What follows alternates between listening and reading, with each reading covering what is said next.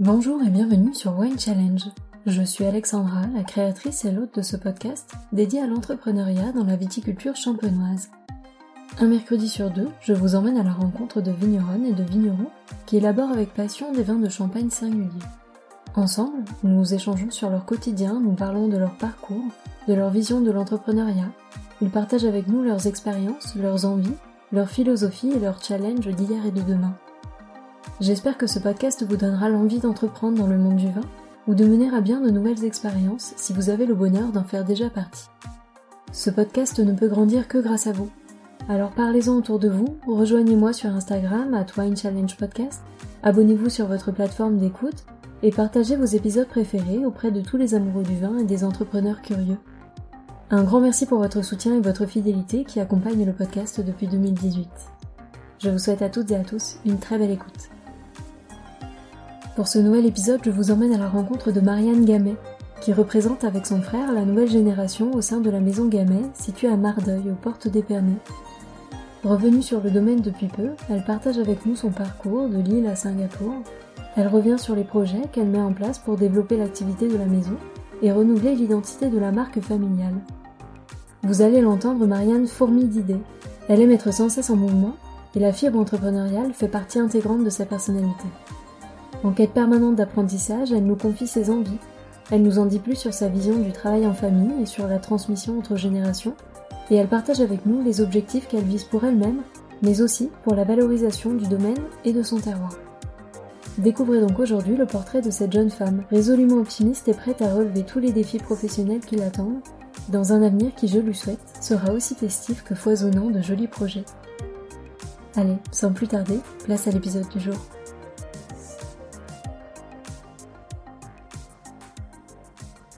Bonjour Marianne. Bonjour Alexandre. Merci de m'accueillir sur euh, le domaine. Je suis ravie de venir à ta rencontre.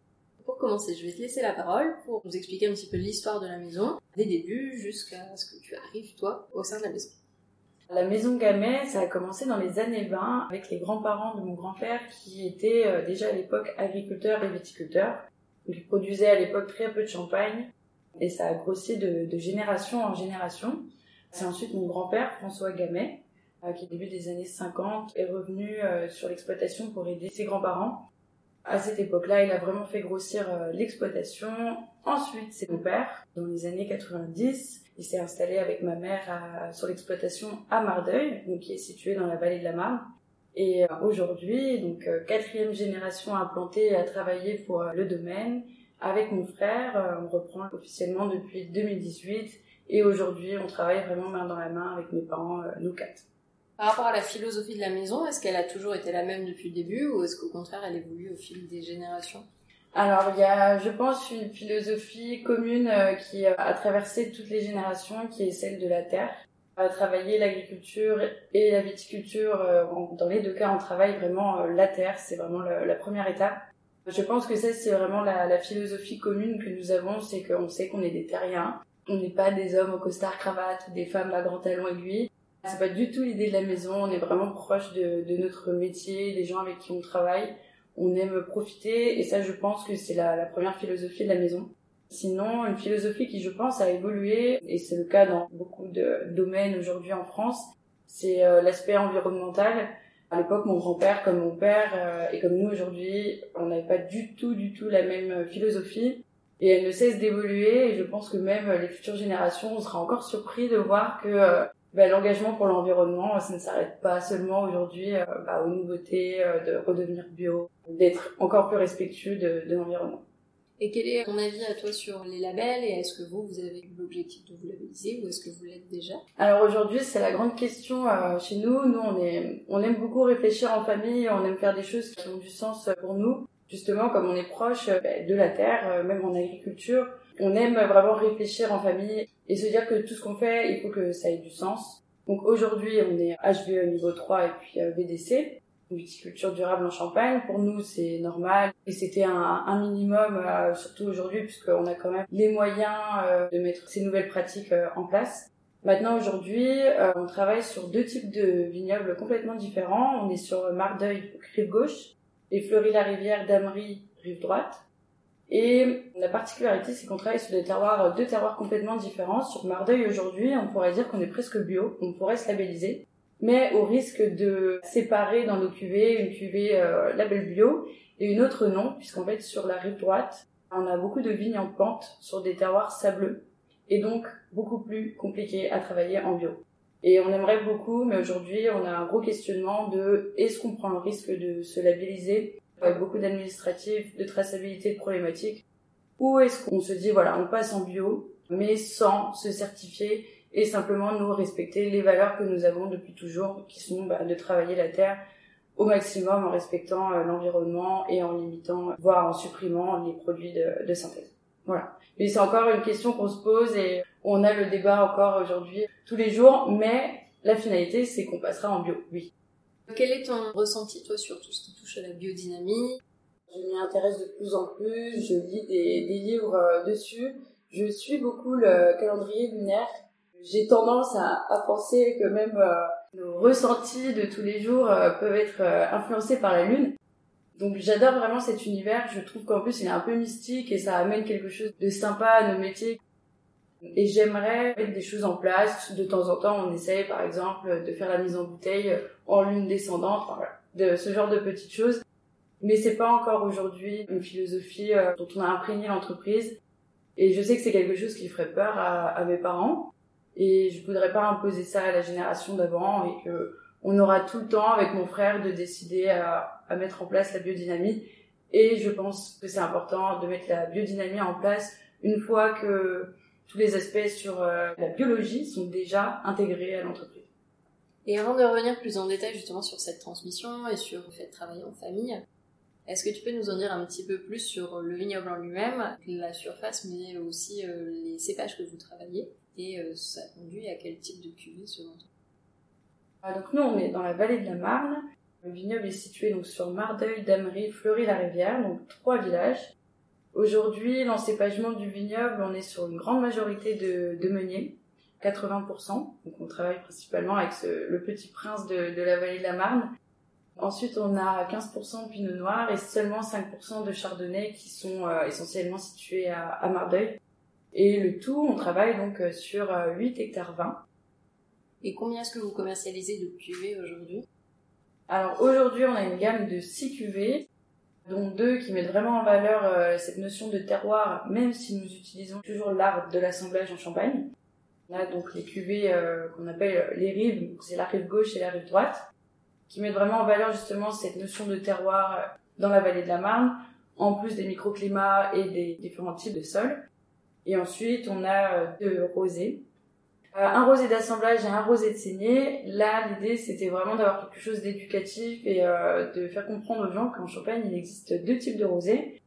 On est euh, assez euh, connu, voire moqué pour euh, la couleur très prononcée de notre rosé de saignée, mais qui est vraiment voulu par mon père. Il recherche justement cette couleur foncée. Donc, donc voilà, donc on a deux rosés. Et ensuite, on a notre cuvée caractère, qui est vraiment la cuvée iconique de la gamme qui est euh, élaborée en tonneau avec 80% des vins de réserve que l'on stocke depuis 1999. Et ensuite, on a un millésime que l'on met moins en avant parce qu'on a très peu de bouteilles et c'est un brut nature. Et pour nous, en fait, les millésimes chez nous, on les fait généralement en zéro dosage puisqu'on estime qu'une année, un millésime doit vraiment s'exprimer euh, bah, dans la bouteille. Donc, on n'ajoute pas de, de, sucre, de liqueur de sucre. Voilà. Et est-ce que vous travaillez en parcellaire? Alors les parcellaires aujourd'hui ne sont pas encore présents dans la gamme puisque c'est vraiment quelque chose que mon frère a amené euh, en 2018 à la maison. Donc aujourd'hui c'est encore en cave et ça dort tranquillement, ça vieillit. Mais justement on avait cette envie euh, de pousser un peu plus loin la notion de terroir qu'on a déjà avec les rives aujourd'hui pour avoir justement les parcellaires et découvrir la particularité de nos lieux dits, de nos parcelles. Donc aujourd'hui, euh, en cave, on a trois parcellaires de 2018 et c'est la même chose pour 2019. Et ensuite, bah, ça va suivre euh, d'année en année et on sélectionne les meilleures parcelles et donc des monocépages et en espérant qu'on puisse euh, les sortir en millésime. Voilà. Et quelle est la cuvée qui te ressemble le plus aujourd'hui? Je dirais la rive droite. Déjà parce que euh, le village de Fleury-la-Rivière, c'est un village dans la famille qui nous tient vraiment tous à cœur. Puisque c'est un village assez festif justement et que cette cuvée est très festive. Et je pense que pour ça, cette cuvée-là me, me ressemble bien. Même si j'aime quand même beaucoup la, rosée de saignée parce qu'elle est particulière et que elle a aussi cette notion de fraîcheur, même si elle est beaucoup plus sur le fruit, la gourmandise. Mais sinon, en termes de ce qui me ressemble le plus, je dirais la rive droite. Et aujourd'hui, donc, euh, vous travaillez tous en famille. Euh, comment est-ce que toi, tu as réussi à trouver ta place au sein du domaine? Est-ce que c'était simple ou pas? Comment se passe la transmission chez vous? euh, Au début, non, ce n'était pas simple et ce ne l'est toujours pas aujourd'hui. Je pense que c'est jamais simple dans les familles, une entreprise familiale. Moi, quand j'ai commencé à revenir, un jour, on m'a dit il n'y a rien de mieux de travailler en famille et il n'y a rien de pire. Et c'est tellement vrai puisqu'on passe des moments magiques comme on passe des moments horribles où tout le monde se tape sur le système, mais finalement après on, arrive même à en rigoler. Mais pour moi au début non, ça n'a pas du tout été facile. Euh, quand je suis revenue en fait, euh, c'est parce que mon frère avait décidé que ce n'était pas le moment pour lui de, revenir. Donc on a un peu échangé les, places et finalement euh, j'ai du mal à être acceptée par mon père puisque inconsciemment en fait il se refusait à ce que ce soit moi qui reprenne l'exploitation. Donc finalement, ça s'est fait ensuite tout naturellement, puisque mois après euh, j'ai fait mes preuves et j'ai montré toute ma bonne volonté. Donc aujourd'hui, ça va mieux. Mais au tout début, ouais, c'était compliqué puisque bah pour lui, voilà, j'aurais été la la seconde personne de la famille et que mon frère devait vraiment reprendre les commandes et comme l'homme de la famille devait reprendre les commandes. Voilà, finalement, ça a été tout autrement. Et euh, je pense qu'aujourd'hui, on trouve euh, petit à petit un équilibre familial qui convient à, à, tout le monde. Et donc en termes de transmission, aujourd'hui, on travaille vraiment main dans la main. Et puis, euh, moi, avec mes études en école de commerce, j'ai appris une chose, c'est que les entreprises familiales, c'est là où on gère le plus d'émotions. Et justement, j'ai ramené cet apprentissage de savoir bah, jouer de ses émotions et de se dire que quand on travaille en famille, le matin, si on est un peu ronchon, qu'on s'est levé du mauvais pied, et ben faut quand même prendre sur soi et positiver et arriver avec un grand sourire puisqu'on va véhiculer en fait toutes les émotions à tout le monde. Et qu'est-ce que tu penses de la place des femmes en règle générale en Champagne? Tu disais que c'était plus compliqué pour toi parce que certainement tu étais fille et pas l'homme de la maison comme tu l'as dit. Est-ce que tu penses que c'est une règle absolue en Champagne? C'est plus compliqué quand on est femme de se faire une place? Dans le monde du vin en général, je trouve que les femmes sont énormément impliqués par rapport à d'autres industries. Impliqués et respectés, et justement comme on travaille avec un produit avec beaucoup d'émotions, les femmes jouent un rôle immense. Par contre, je pense que ce qui est difficile pour les femmes, c'est surtout les, pour les filles de reprendre une exploitation vis-à-vis de leur père qui lui était le patriarche de la maison. Je pense que c'est difficile la relation père-fille pour que le père accepte que ce soit sa fille et non pas son fils qui reprenne l'exploitation. Ça, je pense que c'est quelque chose euh, qui pourra se retrouver euh, chez d'autres vignerons dans d'autres domaines. Mais au final, eh ben, il y a cet équilibre qui se crée qui parfois est, bien plus simple sur le long terme, dans le sens où aujourd'hui, avec mon père, on arrive à très bien communiquer. On est très peu dans le conflit, même si on se chamaille. Mais euh, à l'inverse, avec mon frère, où tout de suite ils vont être dans un conflit, mais beaucoup plus masculin. les mots seront plus lourds, alors que la relation d'une femme et d'un homme généralement les, les mots sont mesurés. Donc quelque part, c'est, je pense, euh, l'équilibre qui va bien. Et qu'est-ce que tu dirais à la Marianne qui arrivait justement sur le domaine quand euh, peut-être c'était un peu plus compliqué euh, de trouver sa place? Je pense que je lui dirais la même chose que elle s'est dit à cette époque, c'est bah fonce, fonce.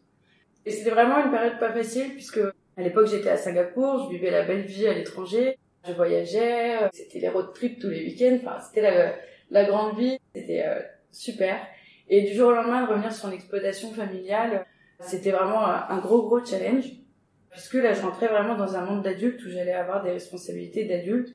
Avant, mon souci, c'était bah, de savoir comment euh, j'allais aller à, à l'aéroport pour prendre mon avion, euh, qu'un Uber, ce serait trop cher, donc j'irais en métro. Euh, et quand je suis revenue sur l'exploitation, bah, c'était plus du tout mon souci. J'en avais vraiment plein d'autres, et c'était des problèmes d'adultes.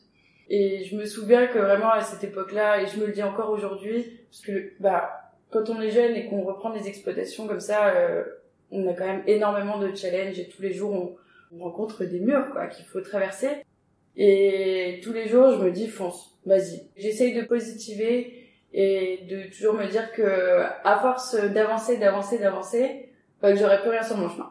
Voilà. Et que bah, je pourrais euh, m'épanouir euh, de plus en plus et que tout sera un jour peut-être plus facile. Même si là, je pense que j'idéalise beaucoup. Mais euh, non, à l'époque, c'est ce que je me suis dit, fonce et avance. Et mon père allait m'accepter. Et je pense qu'aujourd'hui, il est très très heureux que je sois revenue et qu'au final, on ait trouvé cet équilibre familial qu'on n'aurait sûrement pas eu si ça avait été l'inverse. Et donc, comme quoi, des fois, la, vie fait bien les choses et qu'il faut faire confiance aussi au destin. Et je pense que si j'avais baissé les bras, j'aurais pas toutes ces belles choses aujourd'hui qui arrivent euh, et on n'aurait pas pu partager ces moments-là ensemble. Et donc, si on fait un petit bond en arrière, est-ce qu'on peut revenir sur ton parcours à toi, donc euh, tes études, et puis ce qui t'a conduit jusqu'à Singapour ou dans d'autres pays ou régions du monde? Moi, j'étais étudiante à Lille en école de commerce. À l'époque, j'avais le choix de faire une école de commerce ou de partir dans le vin ou même dans la commercialisation du vin, surtout qu'aujourd'hui, il y a des, des écoles de commerce dans le vin. Mais je pense que quand on est jeune, on est déjà très influencé par le métier de ses parents quand on est né dans une exploitation euh, viticole encore plus. Et en fait, je me suis dit, je vais choisir une école de commerce où c'est une vision globale du commerce. Comme ça, si autre chose me plaît, j'irai aussi euh, découvrir ces nouveaux milieux autres que le monde viticole. Finalement, on revient toujours à ses racines. Et donc, euh, pendant mon cursus, l'avantage, c'est que j'ai un peu euh, étoffé tous les cours et j'ai bien compris que j'étais nulle en finance. Donc euh, ça, j'ai mis une croix sur ma carrière à Wall Street. Et donc ensuite, bah, stage après stage, je me suis rendu compte que je restais dans le milieu du vin. Par contre, j'avais quand même une folle envie de découvrir l'Asie. Donc je suis partie en Asie travailler pour euh, un importateur qui se digitalisait et lançait une plateforme de vente en ligne. Et donc j'ai travaillé presque un an pour eux. Ça a été, je pense, le moment où je me suis rendu compte que c'était la vie que je voulais avant, mais pas que je voulais pour le futur. Dans le sens où euh, j'ai vécu des choses incroyables, euh, et puis on a une liberté folle quand on arrive dans des villes à l'étranger comme ça, on a l'impression qu'on est chez nous, mais en fait on n'est pas chez nous, mais il y a personne pour nous dire ce qui est bien, ce qui est mal, alors on fait ce qu'on veut. Et j'ai vraiment adoré cette expérience, mais Singapour fait vraiment partie des villes quand même très, euh, très artificielles. On n'a pas la vie qu'on a à la campagne. Et donc ça m'a permis en fait de me rendre compte que c'était pas ce que je voulais sur le long terme et c'est aussi ce qui m'a permis de me rendre compte que de prendre cette décision de revenir sur l'exploitation en Champagne et de poser euh, bagage euh, pour la vie euh, en Champagne. Est-ce que tu penses malgré tout que tu te serais dirigé vers un des métiers du vin si tes parents n'avaient pas été dans ce milieu? Sincèrement, si mes parents n'avaient pas été dans ce milieu, c'est sûr que je ne serais pas dans ce milieu-là. C'est un peu incroyable à dire puisque quelque part c'est un métier de, de passion donc je suis complètement passionnée mais cette passion a été influencé par mes parents, puisque en gros, tous les jours depuis qu'on est né avec mon frère, on est euh, bah, dans le vin de l'agriculture, de la viticulture, mais cela dit, j'aurais forcément été influencé par quelque chose. Maintenant, euh, quand je regarde toutes les industries aujourd'hui, je suis assez contente d'avoir été influencée par mes parents, puisque euh, le monde du vin, c'est un monde incroyable, très dynamique, très créatif. Les gens sont quand même extrêmement gentils. Moi, je trouve que tous les vignerons se, se serrent les coudes, euh, ils partagent cette passion commune. Et je vois, nous, on a une, communauté euh, grâce au réseau de mon frère, puisqu'avec ses études dans le vin, il, il connaît des jeunes vignerons. Et c'est incroyable cette dynamique qu'il y a. On voit des jeunes qui, qui ont envie, en fait, qui ont envie de, bah, de voir plus grand et puis bah, de faire de grandes choses. Et c'est, je pense, pour euh, bah, notre génération, pour des jeunes qui sont pas forcément dans le monde du vin, quand ils découvrent ces profils de jeunes-là, ils doivent se dire mais, c'est génial, ils ont trouvé leur voie et ils y vont, ils attaquent la butte. Et quel est le plus grand challenge que tu t'es lancé et que tu as relevé depuis ton arrivée sur l'exploitation? Euh, le plus gros challenge depuis mon arrivée, euh, c'était de changer l'identité visuelle euh, de la maison. Mon père a eu très très peur en voyant les nouveaux habillages. Et le jour où il n'y avait plus d'anciens habillages en stock, je pense qu'il aurait pu faire une crise. Mais non, c'était vraiment le gros challenge puisque euh, bah, aujourd'hui on est vraiment dans la modernité, on veut quelque chose de, ludique avec des couleurs assez apaisées mais qui euh, visuellement en fait on comprend tout de suite euh, de quoi on parle. Et ces habillages très modernes, au tout début on fait très très peur à mon père puisque mon père c'est quelqu'un de, de, très classique dans la tradition, il aime les codes classiques de la Champagne, que ce soit dans les vinifs ou sur l'identité visuelle. Donc euh, non, je pense que je lui ai fait très peur, mais ce qui l'a conforté que c'était une bonne idée, c'est le retour qu'il en a eu de, de son entourage. Donc aujourd'hui, ça va, il, accepte et je pense même qu'aujourd'hui, il ne voudrait pas revenir en arrière. Et quel a été euh, pour toi le point de départ de cette création? Le tout début de cette création euh, des nouveaux habillages, Pour les rives, c'était quand même une évidence, puisque ça faisait déjà quelques années qu'on séparait les, les vinifs de Mardeuil et de Fleury-la-Rivière et de Damery.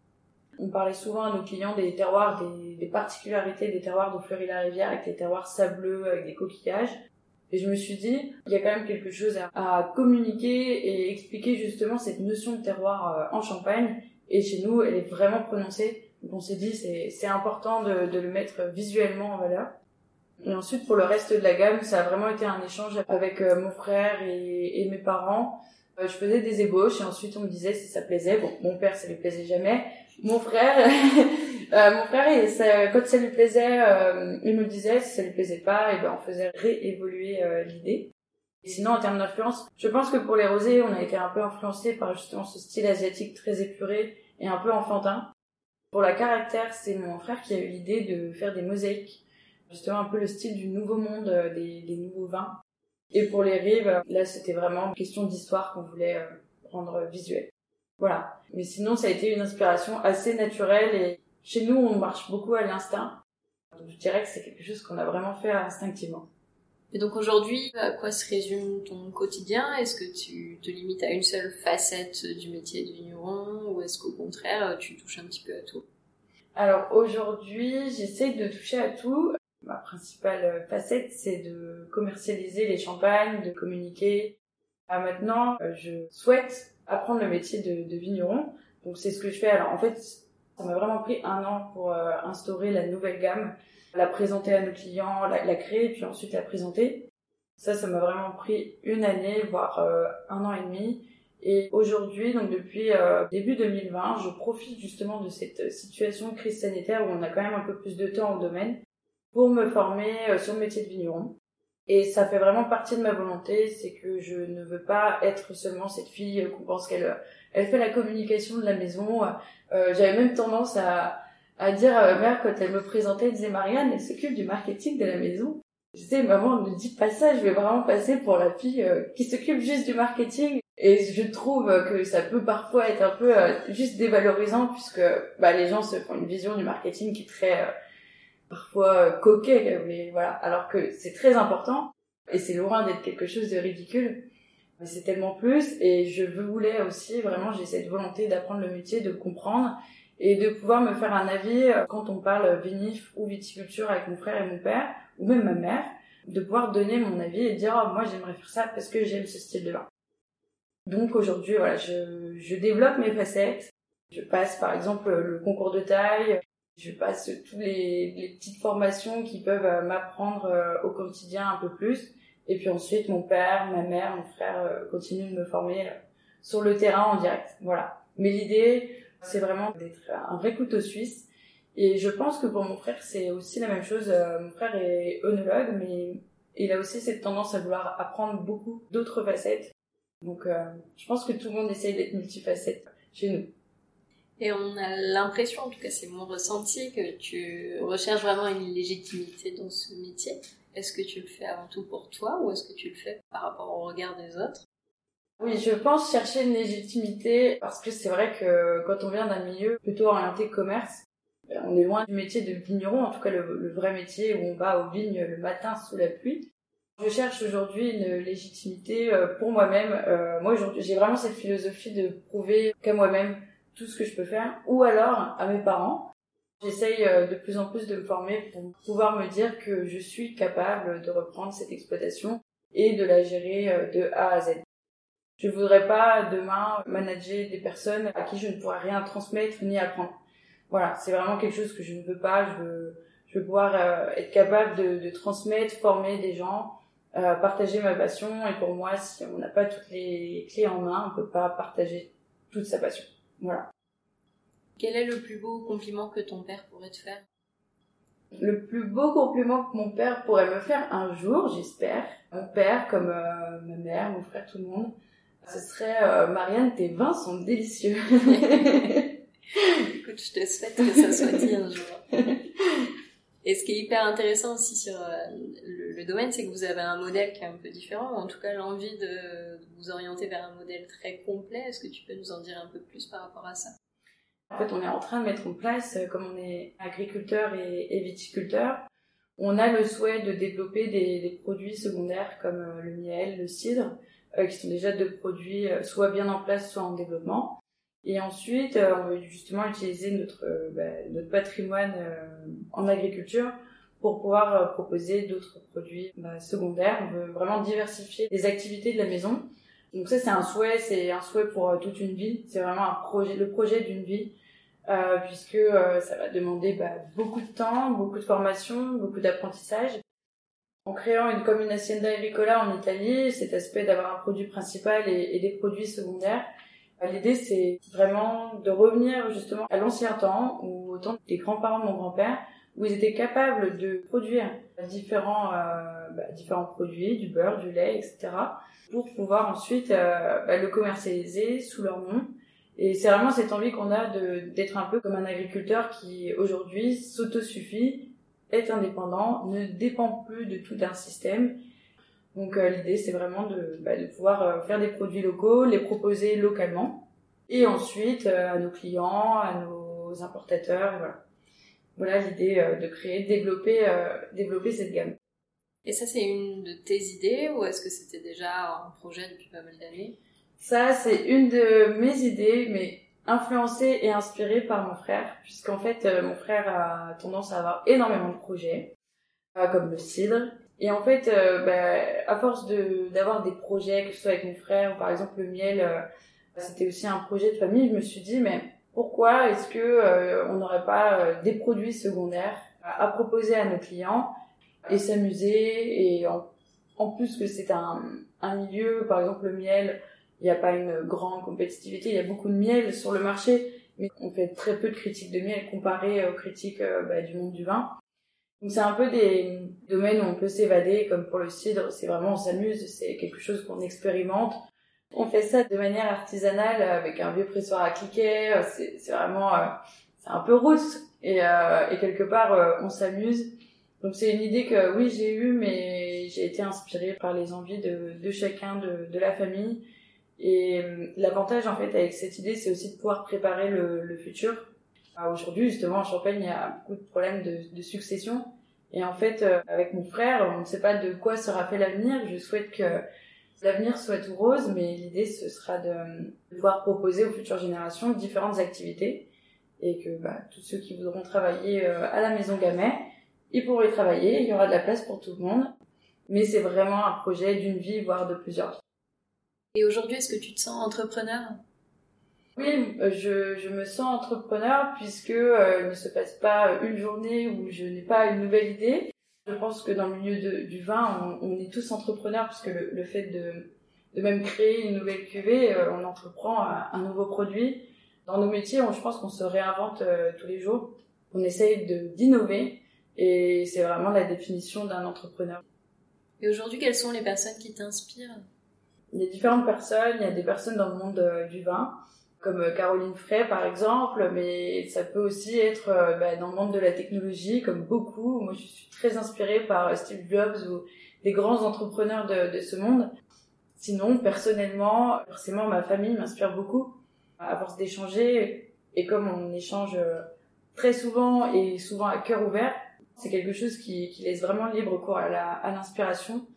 Et sinon, mon grand-père aussi m'inspire beaucoup, m'inspirait beaucoup, puisque euh, c'était un agriculteur euh, et viticulteur passionné, mais justement qui aimait beaucoup euh, innover, créer des choses, faire de la mécanique, inventer des, machines pour nous faciliter la tâche sur le domaine. Voilà, c'était quelqu'un de très créatif.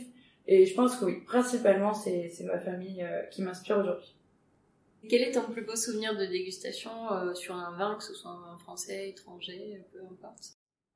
J'ai un très très bon souvenir d'une dégustation, c'était donc à Napa Valley, euh, au domaine euh, Hyde de Vilaine. Ils élaborent principalement des, des chardonnays, donc on n'en a pas trop l'habitude euh, dans la vallée de la Marne. Donc c'était un très très beau souvenir de dégustation puisque c'était le premier domaine que je découvrais à Napa. Petit domaine en plus pour, euh, pour Napa Valley. Et malgré Napa Valley qui fait quand même des vins assez chaleureux, chauds, voire très alcooleux, c'était un chardonnay assez frais, avec cette acidité, et justement, il s'inspirait vraiment du, modèle bourguignon. Et j'en ai un excellent souvenir parce que c'était un, beau moment dans un très bel environnement et j'avais l'impression bah, de boire un petit vin français. C'était très très agréable.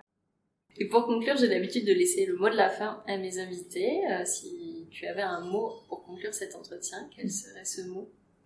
Euh, pour le mot de la fin, c'est un souhait euh, pour euh, pour la Champagne au vu de la vraiment cette jeune génération qui explose et et qui est très dynamique. Je souhaite vraiment que la région Champagne-Ardenne, que l'appellation Champagne continue sur de très belles années pour le futur. je pense que c'est bien parti pour la nouvelle génération qui s'installe. Je souhaite profondément que, que de belles années arrivent pour le Champagne.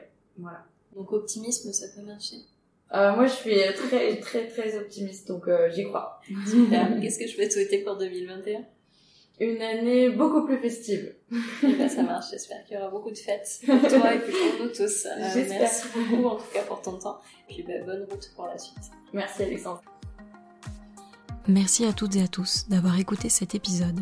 J'espère vraiment qu'il vous a plu et qu'il vous a donné envie d'en savoir plus sur l'invité du jour. Vous pouvez retrouver dès maintenant toutes les références et les informations sur cet épisode sur le site wine-challenge.com, mais également sur le compte Instagram du podcast at winechallengepodcast. Je vous donne rendez-vous dans 15 jours pour découvrir une nouvelle conversation. D'ici là, je compte sur vous pour partager vos épisodes préférés auprès de tous les amoureux du vin. Merci à toutes et à tous et à très vite.